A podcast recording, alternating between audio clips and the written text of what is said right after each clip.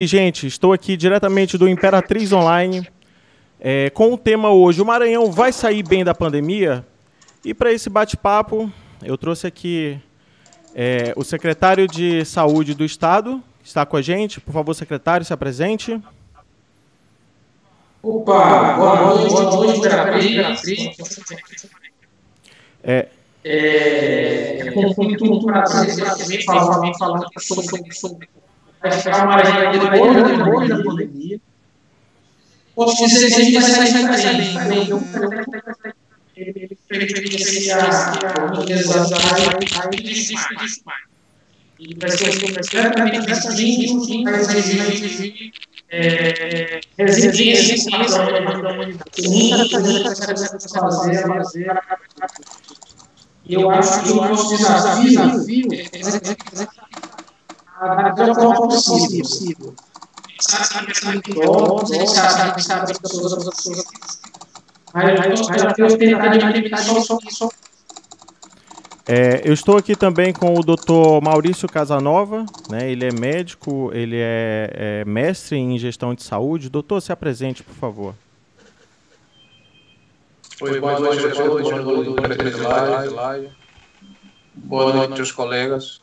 E a gente está aqui para debater um pouco mais sobre o coronavírus, né? A expectativa aqui da Imperatriz e região. E a gente está assim otimista que não vamos sair dessa. E vamos tá, estamos trabalhando para isso.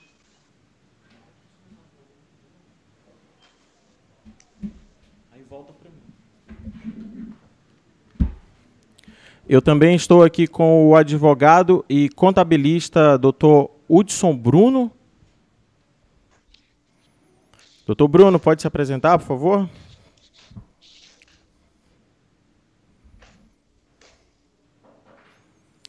É, a gente está com um probleminha no áudio do doutor Bruno.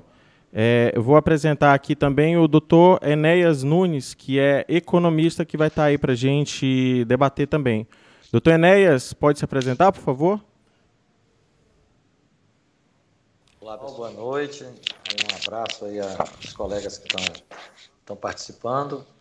Primeiro, parabenizar vocês aí do Imperatriz Online pela iniciativa. Eu acho que é extremamente importante trazermos esse debate, porque são informações, o que mais precisamos agora é de, de informações para que a gente possa ter um entendimento até interdisciplinar dessa problemática toda.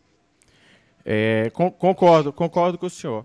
E a gente está aqui hoje é, para debater um pouco né, se, como é que o Maranhão vai sair da pandemia. A gente também tem muitos assuntos correntes, né?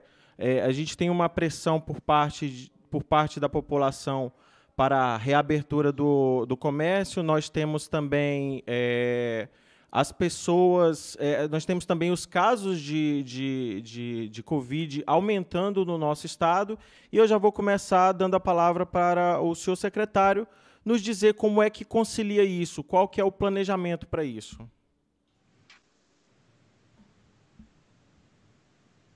Então, David, é, esse é o, é o ponto mais difícil no mundo inteiro. É como, como conciliar a, a economia com a saúde. A gente tem que pensar nas duas coisas. Por quê? Veja só, a gente precisa nesse momento pensar em vidas, em salvar vidas. Isso é essencial. Mas a gente não pode deixar de pensar no momento que vai suceder a pandemia, que é exatamente o problema que a gente vai ter de economia.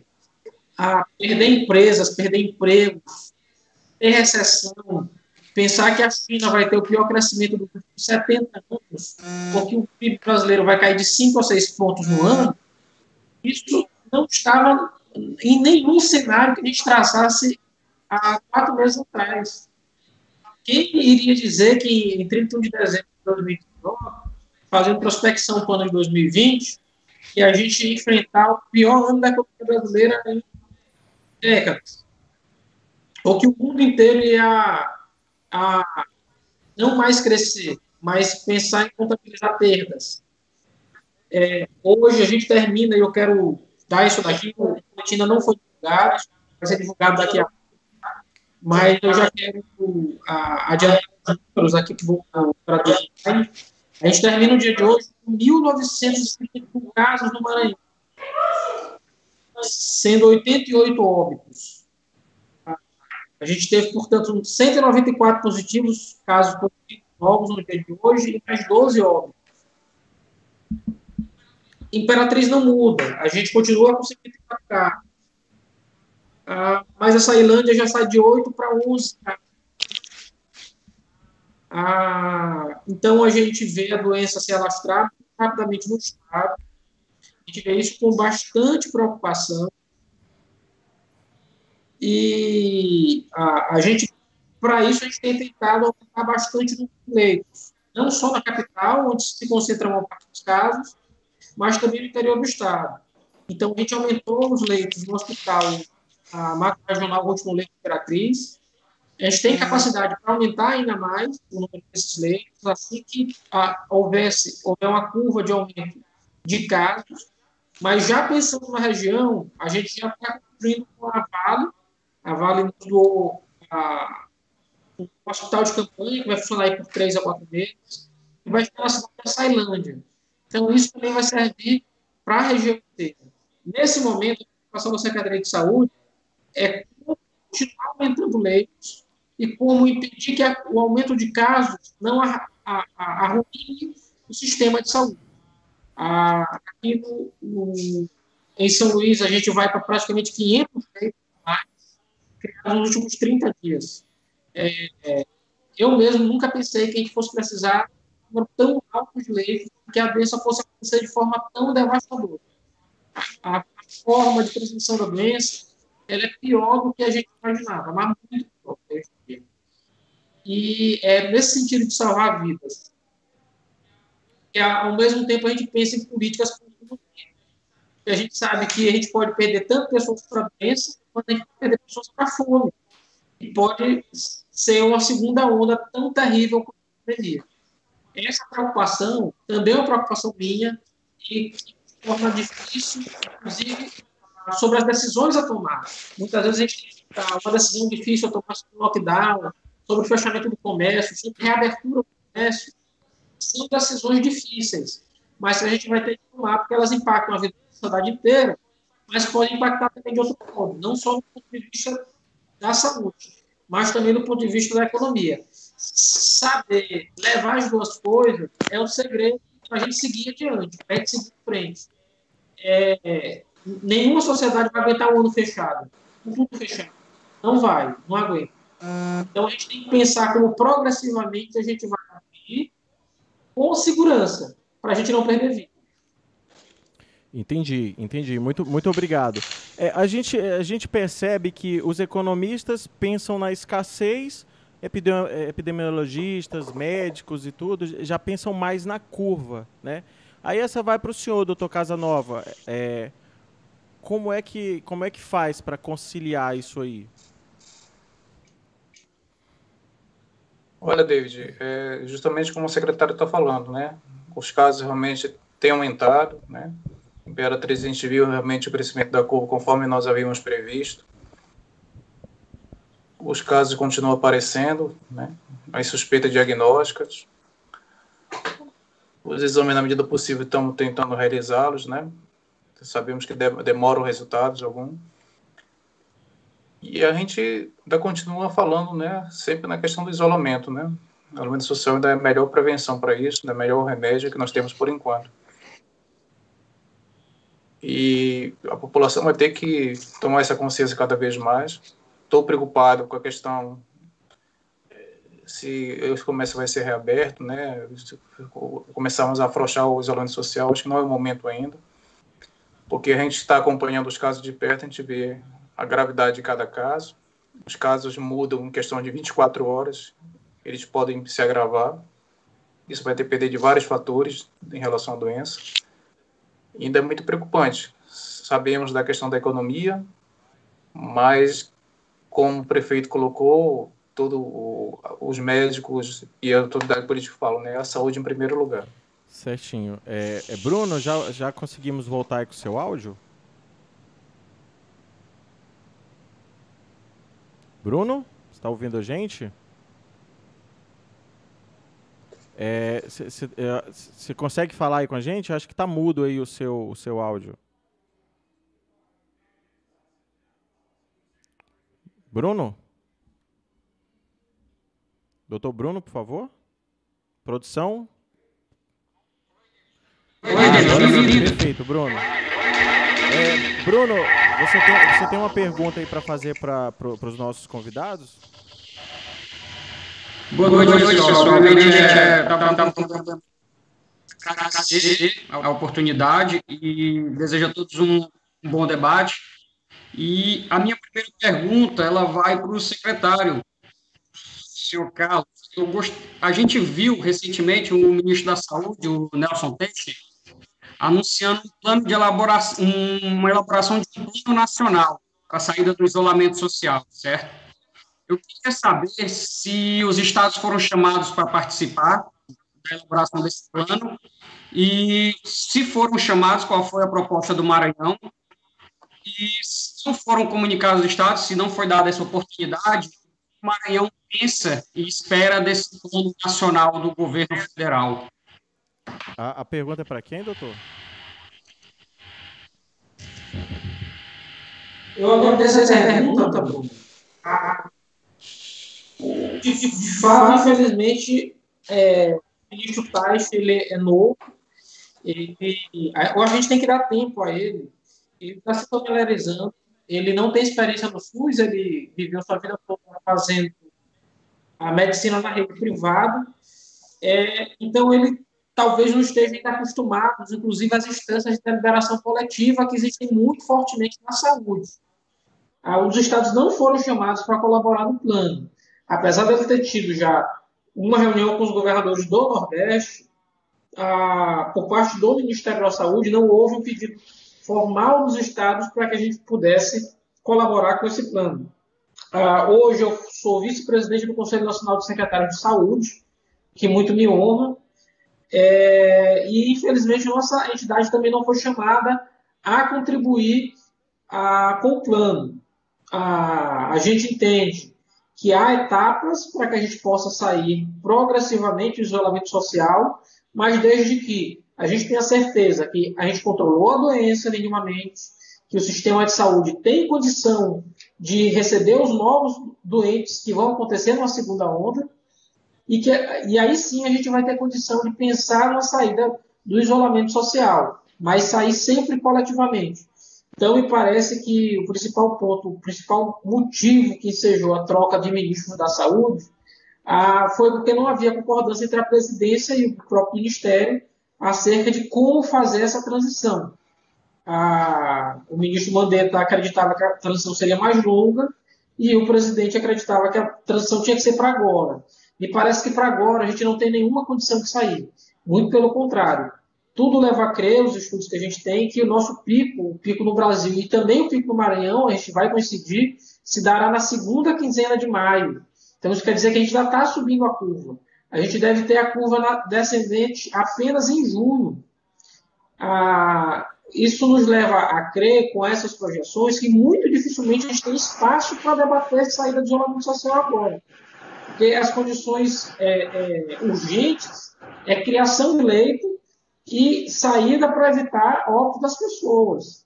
Ah, não tem outra pauta ah, nesse momento no Ministério da Saúde. Então, me parece um equívoco, como foi um equívoco a troca, por exemplo, de uma, um, o número 2 do, do, Ministério, que era o ex-secretário de Saúde do Rio Grande do Sul, que foi presidente do Conselho Nacional de Secretário de Saúde, uma pessoa com vastíssima experiência, que era o Dr. Gabardo, aí foi efetuada, efetivada a troca hoje por um general, Assim, nada contra os generais, mas me parece que ah, haveria necessidade de, junto com o ministro, ter alguém com, que tivesse essa, é, é, essa experiência de sistema único de saúde para poder, junto com ele, pautar as decisões. Então, a, tanto as afirmações do ministro Taixo quanto do general no dia de hoje me pareceram equivocadas, por assim dizer. Ótimo. Eu, te, eu tenho aqui agora uma pergunta para o professor Enéas. Essa é uma pergunta de um seguidor, professor. Na verdade, uma seguidora, Zélia do Vale. Ela pergunta como a população pode conhecer e fiscalizar a aplicação dos recursos de, destinados ao estado, aos estados e municípios no combate ao Covid-19, tendo em vista que foi declarado essa, essa, esse estado de calamidade. O, o... Está sem áudio, sem áudio, né? Vocês estão ouvindo, estão ouvindo daí? Não, não, Pedro não, Pedro não. Sem áudio, sem áudio. Sem áudio. Oi, oi, oi. É, pro, pro, Oi. Agora sim, agora sim. Então, voltando aqui, eu tenho, eu tenho, a, eu tenho a pergunta da Zélia do Vale. Ela pergunta, é, essa pergunta vai para o professor Enéas. Como a população pode conhecer e fiscalizar a aplicação dos recursos destinados ao Estado, aos estados e municípios no combate à Covid-19? Essa é para você, professor. Olha, Pro, professor hoje, Enéas. os mecanismos de fiscalização eles são populares. Pela internet, internet você consegue, consegue fiscalizar, fiscalizar o portal da transparência e outros mecanismos assim também. Agora, nós temos que lembrar que o Estado, agora, em razão desse problema, está com orçamento de guerra. E o orçamento de guerra, é, é o próprio nome está falando, flexibiliza certas coisas, porque senão o Estado não tem condição de executar certas despesas com a urgência necessária. Mas a fiscalização é muito tranquila, porque os mecanismos legais, os aparatos hoje institucionais de fiscalização são muitos. O principal dele é o portal da transparência, que qualquer cidadão pode acessar e ter conhecimento de tudo que, de todos os gastos que estão ocorrendo. Mas ressalta-se que este momento é necessário que o Estado tenha, até mesmo é uma prerrogativa legal, a oportunidade de executar os seus gastos com maior agilidade, com menos burocracia do que o rito normal da, do, dos tempos de normalidade. A gente criou um site, um site de transparência de Covid, só para o COVID, professor Nés. O site do governo está, tem um link voltado para a transparência de contratos, despesas que a gente tem feito, para dar mais transparência em relação aos, ao uso dos recursos que a gente tem recebido. Então, é, então é, mecanismos, mecanismos como estes, como estes criados também por outros estados. E mais, a, a, hoje, e aqui nós temos que elogiar a, a imprensa de modo geral, está fazendo cobertura 24 horas de tudo isso aí, a população tem muitas informações com relação a isto. Hoje é, é impossível qualquer ente público, mesmo neste momento, efetuar um gasto ah, que logo a, a população não fique sabendo. Cito o caso do Rio de Janeiro, recentemente, na construção de hospitais. Os hospitais estão sendo construídos e pouco tempo já, já os problemas foram verificados, amplamente divulgados, e eu creio que isso impede até que, que, que alguém faça mau uso do erário. E aqui eu quero parabenizar o governo do estado do Maranhão, porque a nível nacional tem dado um exemplo na rapidez das suas decisões e na agilidade que, com quem tem feito. Fe, a, é, e chama a atenção a aquisição de, de, de equipamentos agora de um, um, tempo recorde, enquanto outros estados e até mesmo a federação não conseguiu fazer da, da forma como o governo do estado do Maranhão fez. É. E é o que a população mais requer agora, é agilidade com esses gastos e coerência, coerência também. Com certeza. É, nós, nós recebemos aqui no nosso inbox muitas e muitas e muitas perguntas. Oi, oi, oi. É, produção, estão dizendo que está sem som, produção. Estão é, me ouvindo agora, gente? É, é o seguinte, é, a gente, a gente recebe, mu a gente recebe muito inbox com perguntas e tudo, né? E a pergunta que a gente mais recebe é: quando que começa essa liberação parcial do comércio, né? Então, é, é tendo, tendo essa base de perguntas, essa, essa, eu, vou, essa eu vou deixar para você perguntar, doutor Bruno.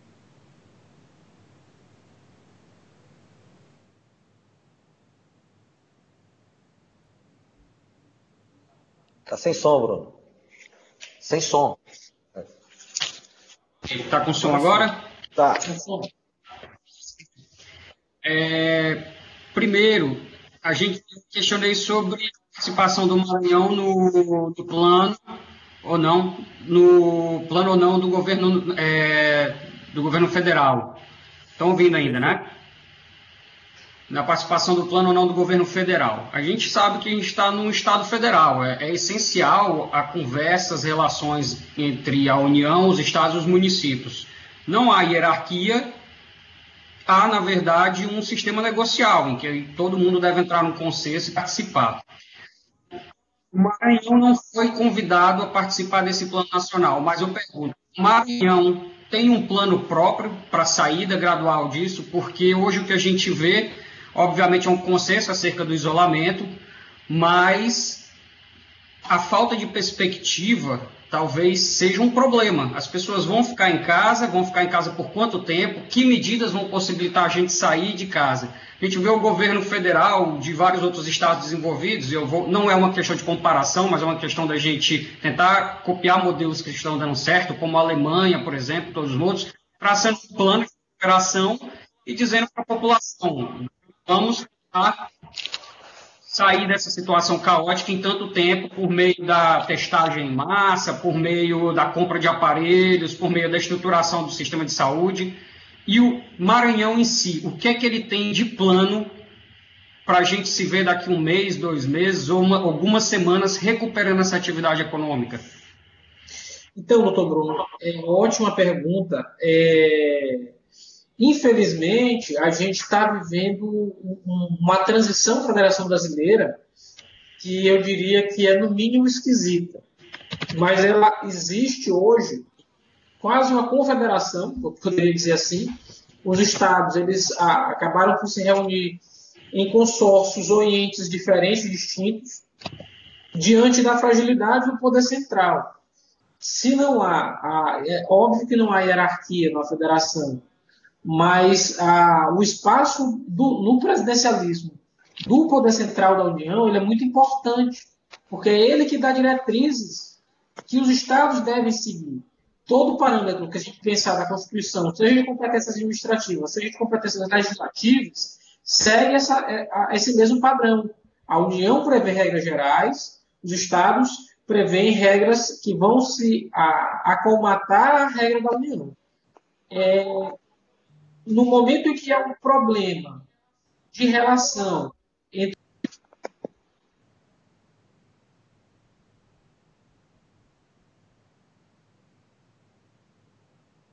Estamos sem som, doutor. Oi, oi. Oi? Agora com áudio? Agora sim. Então, quando, quando há um esgarçamento dessa relação entre o poder central e os estados,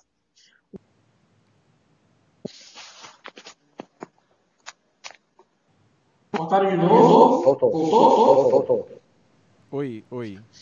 Quando esse poder, quando esse poder, se não há diálogo, não há diálogo entre os Estados e a União, existe outra coisa. Então, essa outra coisa que está surgindo agora é uma espécie de confederação, diria assim.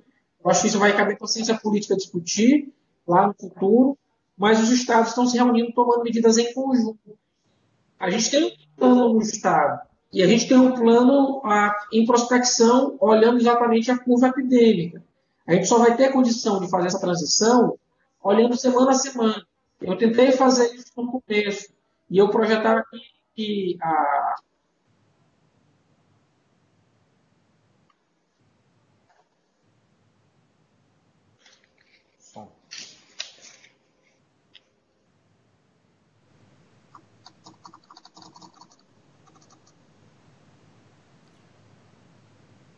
Oi, oi, seu secretário?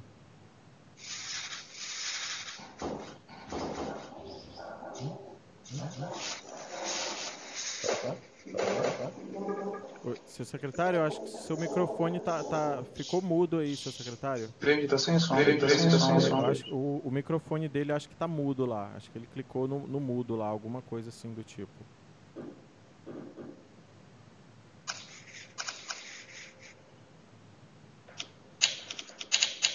Tá sem som, tá sem som, sem som. Vocês estão me ouvindo? O secretário, tá, o secretário tá seu som, o seu O áudio Agora voltou, agora, agora voltou. Então é o seguinte, a gente só teria segurança de fazer a transição quando 70% da população tivesse contaminada. Por quê? Porque com 70% da população contaminada, o vírus ele não acha mais força para continuar se multiplicando. Que se chama de imunidade de rebanho, que é a imunidade adquirida sem vacina e sem remédio, porque hoje nós não temos nenhuma das duas coisas. Quando a gente adquirir isso, e a gente tiver certeza, por isso a gente está comprando teste para testar mais, saber qual percentual da população de fato já teve a doença, aí a gente vai ter condição de fazer transição. Eu penso aí que a gente ainda vai viver pelo menos mais dois meses bem difíceis. Maio, junho e julho. Doutor Casanova, eu recentemente assistindo na, na Jovem Pan, eu vi um dado bem interessante que foi citado lá, que em São Paulo os, hospita os, hospita os hospitais particulares, é, a ocupação deles estão girando em torno de 80%. E já na periferia eles já estão com as, já, já estão com as vagas esgotadas. Né? Então parece que a contaminação na periferia ela está se espalhando muito mais rápido. Aqui a gente já está seguindo algo do tipo. O senhor tem algum dado é, é, semelhante, algo do tipo a dizer? a gente percebe isso daí até por causa da aglomeração das pessoas, né? Como as pessoas ficam muito aglomeradas na, na periferia lá dos bairros, isso pode estar sendo uma das explicações. Mas a gente percebe que aqui em Imperatriz está ocorrendo de uma maneira há uma homogeneidade, né? Você tem uns, vários bairros já com uns casos, mas aí a, a, a gente percebe que vai haver uma propagação disso daí, né? Então, para cada caso positivo, você pode ter mais novos, mais quatro novos casos, esses quatro, oito, 16, 32, e isso vai aumentando. E o ideal, como o secretário falou, de toda a população, né, ficar é, infectada, ficar imunizada, seria importante a gente ter os exames, né, para a gente saber que a pessoa já está com aquela, desenvolveu já a, a, a desenvolveu os anticorpos, né? né? Então, então, se nós pudéssemos, fazer, fazer um testar em massa, em massa a população, aí sim, sim é, a gente é, poderia, fazer, fazer uma coisa assim. Vamos correr atrás desses exames, o objetivo é que a gente consiga testar um número maior de pessoas para saber da imunidade dessas pessoas.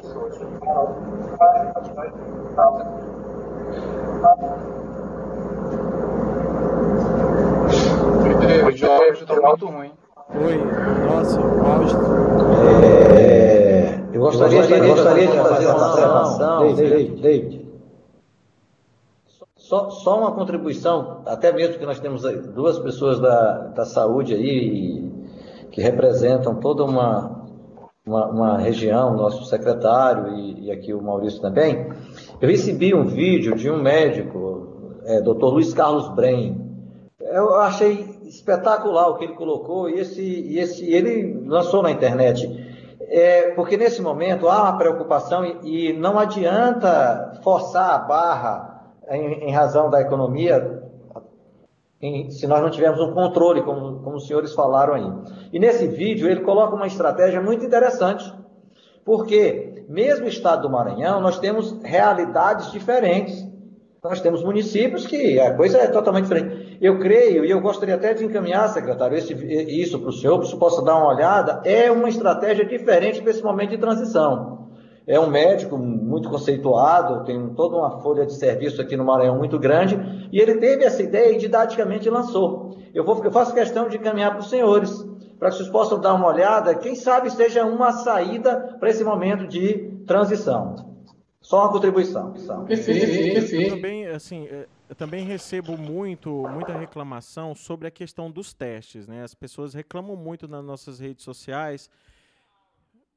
Oi, é, as, pessoas, as, as pessoas reclamam muito nas redes sociais que, que não tem testes, né? Então, fal, faltam testes que, que eles às vezes chegam lá já com sintomas, às vezes com falta de ar, mas não conseguem fazer os testes. É, Bruno, você pode me ajudar a formular essa pergunta sobre os testes? Como é que está essa questão do, dos casos é, que nós temos hoje? O que, que nós temos de, de perspectiva para o que tem de fato na realidade se a gente pudesse tota, é, é, é, testar em toda a nossa totalidade?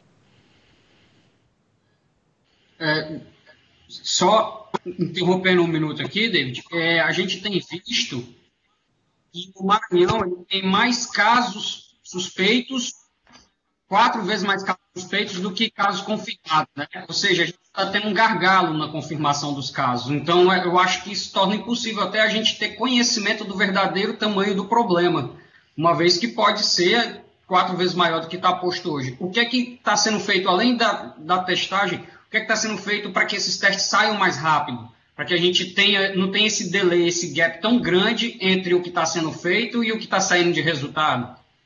Então, Bruno, é, para tentar explicar aqui, existem dois tipos de teste. Ou três. Ou três. Tem o teste, tem o teste que é aquele, aquele, aquele ah, parecido com o teste que se faz para HIV, você coleta um pouco de sangue e em 15 a 30 minutos você já tem o resultado do exame, se é positivo ou se é negativo. É, mas ele, por inúmeras razões, que aqui não vai dar para estar tá explicando, é, ele só tem um, um, percentual de acerto maior a partir do oitavo dia de sintoma. Então, se você está doente, mas está ali no terceiro, quarto, quinto dia, provavelmente vai dar um falso negativo. E existe um outro teste chamado de RT-PCR, que é o teste que a gente chama de padrão ouro. Ele é feito a partir da retirada de células da orofaringe. Então, na verdade, tem dois, três suaves que são coletados nas suas narinas e na sua garganta. E ele, então, o RNA do vírus é extraído e é detectado se há ou não vírus nessas suas células. Esse teste é um teste mais demorado e o resultado dele é mais demorado. o nosso laboratório central no Maranhão, ele tá, a gente está em oitavo número de testes no país, veja só, mesmo com uma população não tão grande. Então, a gente tem mais de 5 mil testes realizados e 4 mil pessoas ainda a realizar, 4 mil casos suspeitos, né? Ah, de todo modo, a gente tem uma produção hoje alta, né, de, de mais de 300 exames realizados por dia.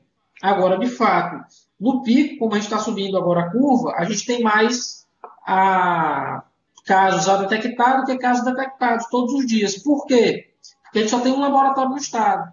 A gente tem essa dificuldade, o maquinário é caro, é difícil ter pessoal a, que tenha formação para fazer o exame do teste. Então, assim, não adiantava a gente nem comprar máquina e botar em várias regiões do estado, porque não teria solução.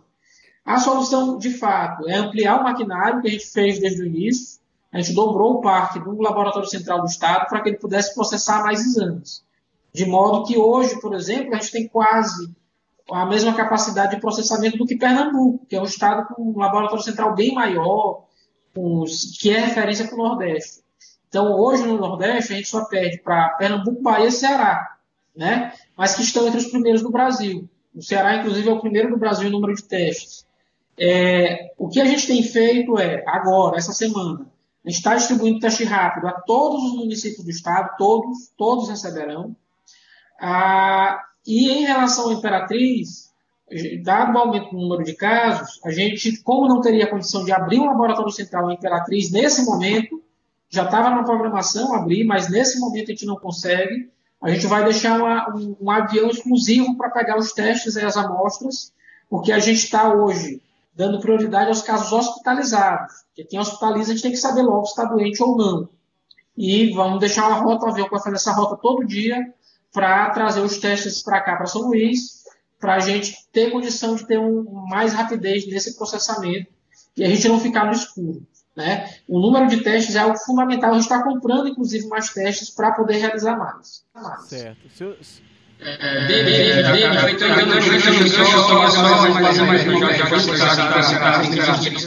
vontade, Bruno. É, a gente viu saindo todos os, em toda a mídia que o Maranhão realizou uma verdadeira operação de Hollywood para poder trazer equipamentos de, de, respiração, né? Foi assim que foi, enfim, foi a publicidade, né? Eu queria saber desses, quantos desses equipamentos vão para a Imperatriz. Imperatriz. Mas parte desses equipamentos vão para a Imperatriz sim, tá? Há, inclusive, um pedido do município. A gente também já se comprometeu a fazer entrega de parte desses aparelhos para o município, que, que, nos solicitou. Então, a parte desses aparelhos vão para a Imperatriz, a, e para, inclusive, não só para a rede do Estado, mas também para a rede municipal. Eu queria deixar isso bem claro aqui para a cidade. Ah, eu estou sem a planilha aqui para dizer exatamente quantos, mas houve a distribuição desses equipamentos por todo o estado do Maranhão. É, se... complementar que é importante que os exames têm que ser solicitados e os resultados avaliados por médico, que o, resultado dos exames tem várias interpretações. Tá? Tem um, um, exame que pode ser um falso negativo. Então, tem várias interpretações que vai depender muito do, da coleta realizada, do tempo da coleta que foi coletado, é, realizado esse exame. Então, tem várias interfaces quando você fala de exames que são importantes para você estabelecer um diagnóstico, para você fechar um diagnóstico. Então, não é só simplesmente fazer o exame, deu positivo, deu negativo, mas tem todo um histórico, né, dentro da epidemiologia da doença, da evolução da doença, no momento correto de você coletar o exame, qual tipo de exame que você vai coletar e a interpretação desse exame, que tem que ser pelo médico. Então, é, tem que ter muita cautela em relação a isso. Perfeito, exato. É, o... o critério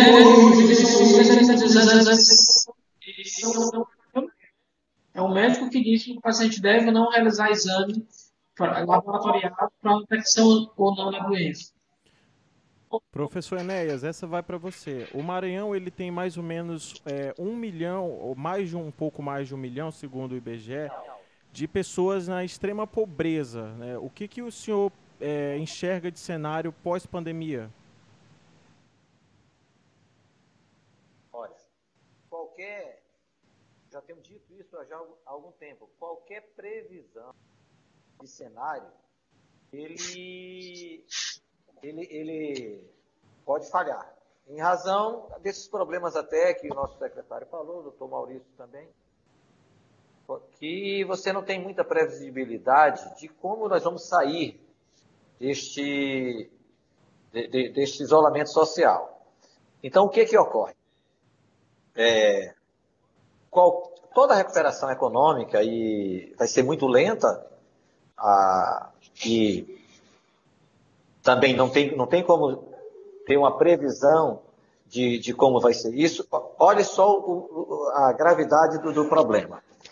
É, o Estado hoje faz um esforço muito grande para injetar dinheiro na economia para que a população tenha o mínimo necessário agora, certo? Só que a capacidade do Estado fazer isso é muito limitada neste momento, em razão de todos os problemas. O país está saindo de uma, vem de uma recessão econômica cruel. Então, a capacidade do Estado fazer isto é limitada. Aí o que, que ocorre? Saindo do isolamento, a retomada da atividade econômica, quem vai ser o ator preponderante para a recuperação? O Estado, novamente. Esse Estado que vai estar debilitado financeiramente em razão de todo esse processo. Então, o que que, qual é o cenário que eu vejo mais adequado para amenizar as consequências da, na recuperação econômica? É, Chama-se solidariedade. Solidariedade entre todos os agentes sociais, todas as pessoas, para que isso possa alcançar a população mais pobre do estado do Maranhão e essa solidariedade não pode ser somente agora, ela tem que ser após esse momento do isolamento, porque o desemprego vai ser muito grande, o Estado não vai ter capacidade de arcar com toda a recuperação sozinho, o Estado não tem essa capacidade, não tem como fazer dívida mais do que o próprio déficit que o, que o Estado brasileiro já, já tem, já possui. E eu só vejo uma, o cenário, ele não é um cenário muito animador. Porém, podemos amenizar isso simplesmente com o fato que tem que ser preponderante neste momento e o país e, a população já está começando a se sensibilizar nisso. Chama-se solidariedade. E nisso, quando eu falo solidariedade, eu estou falando na contribuição com o seu tempo de trabalho, contribuição com recursos financeiros, compartilhando aquilo que tem com a população mais carente do nosso Estado. E isso vai ser preponderante para que possamos amenizar as consequências no processo de recuperação econômica. É, senhor secretário, nós temos visto aí que, que os números estão crescendo. Né? Nós já chegamos no pico ou a gente ainda está subindo pro, até a curva?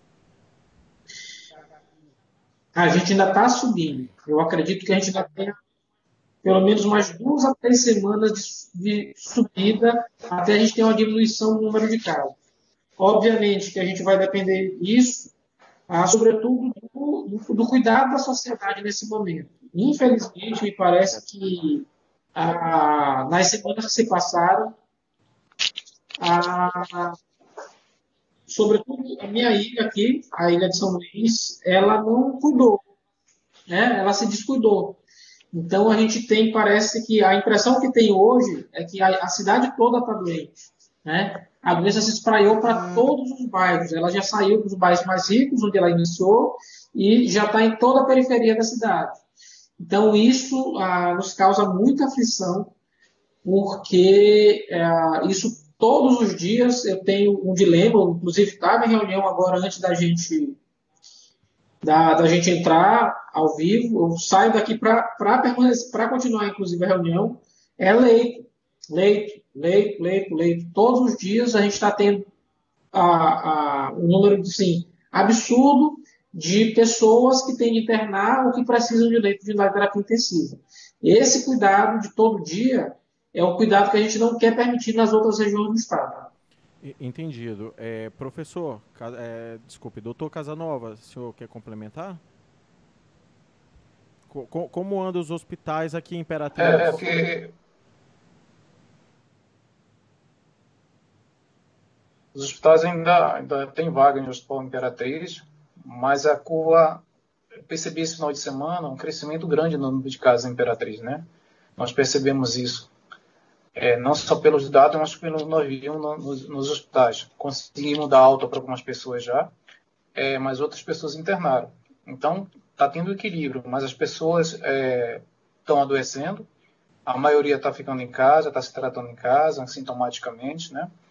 Não, é, o, no paciente internado, sim, estamos usando os medicamentos específicos para isso. E, por enquanto, nós temos um, um controle nisso daí, mas a tendência é que a exemplo de São Luís também, que, são, que essa curva cresça realmente, né? É o que a gente vem, vem vendo isso daí.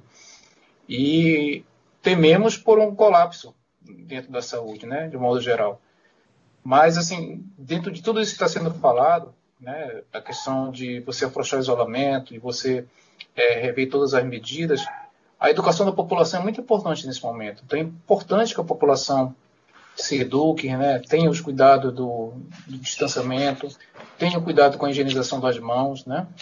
E tenha essa cautela realmente para você evitar a propagação desse vírus. Esse vírus é, se propaga dessa maneira, é o contato, né? É, através da tosse, do espirro, da fala, contato de pessoas com pessoas, contato em, em alguns objetos. Então, há a necessidade da população se educar realmente para isso. É a única maneira que a gente vai conseguir frear isso daí, né, para poder voltar, voltar a ter uma vida normal. É, eu, tenho, eu, tenho, eu tenho notado que aqui em Imperatriz as, as pessoas estão, inclusive, usando máscaras nas ruas, né? Eu tenho notado, inclusive você, Bruno, você, do, é, é, que mora aqui, você, doutor, eu não sei se vocês estão com a mesma percepção que eu estou tendo, mas eu estou vendo muita gente de máscara, fico muito feliz, o, o, o cidadão imperatrizense está de parabéns, queremos ver mais máscaras ainda, quero ver mais pessoas de máscaras, né? E, e com essas medidas preventivas, né? É, além, além, de, além das máscaras, além da, da higiene, o, que, que, o que, que vai nos restar em relação à, à retomada de trabalho e esses cuidados? Né? Como é que a gente vai conseguir é, co colocar o, o comércio para funcionar e, e, seguir todas essas medidas, né? sabendo que a gente tem um, um, fator muito complicado, que é, de fato, informar a população e fazer com que ela é, faça essa adesão. Mas a gente vê que, de, de acordo com, com esses usos de máscaras que a gente vê, as pessoas já estão engajadas, de fato, a se prevenir. Né? Então, é, só fazendo aqui uma rápida consideração aqui, e, mais, novamente, parabenizar aí o cidadão imperatrizense e continuem usando as máscaras. Tá? É, gente, aqui o, o, tempo passa muito rápido, parece é, quase como jogar videogame, né? Passa bastante rápido, então eu queria deixar que cada um fizesse as considerações, é, começando aí pelo doutor Maurício Casanova, médico. Tá certo. Mais uma vez a gente agradece a participação e eu volto a reafirmar a minha última fala é, nós precisamos que a população tenha essa educação, né? É, isso tudo está sendo aprendizado para todos nós, né? É nós é não até o momento tínhamos um pouco de deficiência em relação à higiene, né? não nos preocupávamos com isso. Hoje já existe essa preocupação ao você entrar em casa, você deixar o sapato lá de fora, né?